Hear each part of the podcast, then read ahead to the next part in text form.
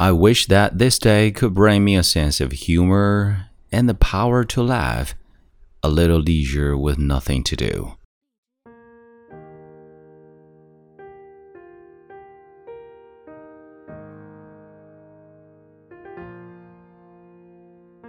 嗨，亲爱的朋友，你好，欢迎收听英语美文朗读，我是你的朋友孟飞 Phoenix。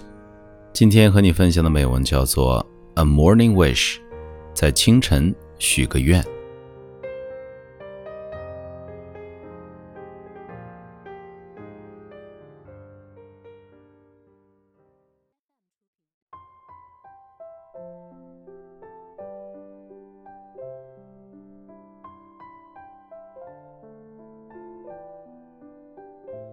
The sun has just risen in the morning of another day. What can I wish this day may bring me? Nothing that shall make the world or others poor, nothing at the expense of other men, but just those few things which in their coming did not stop me, but touch me rather, as they pass and gather strength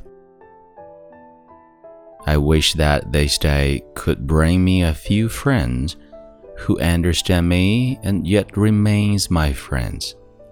I also wish that this day could bring me a job to do that has real value.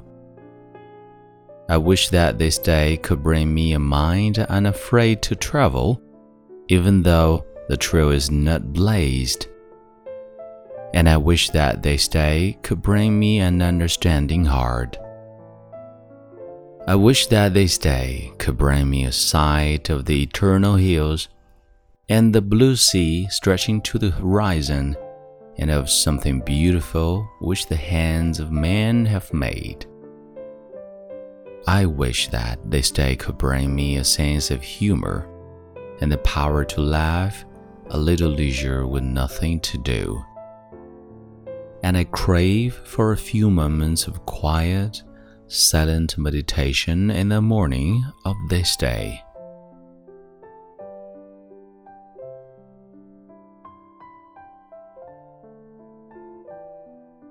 This is Mengfei Phoenix. Time to say goodbye. See you next time.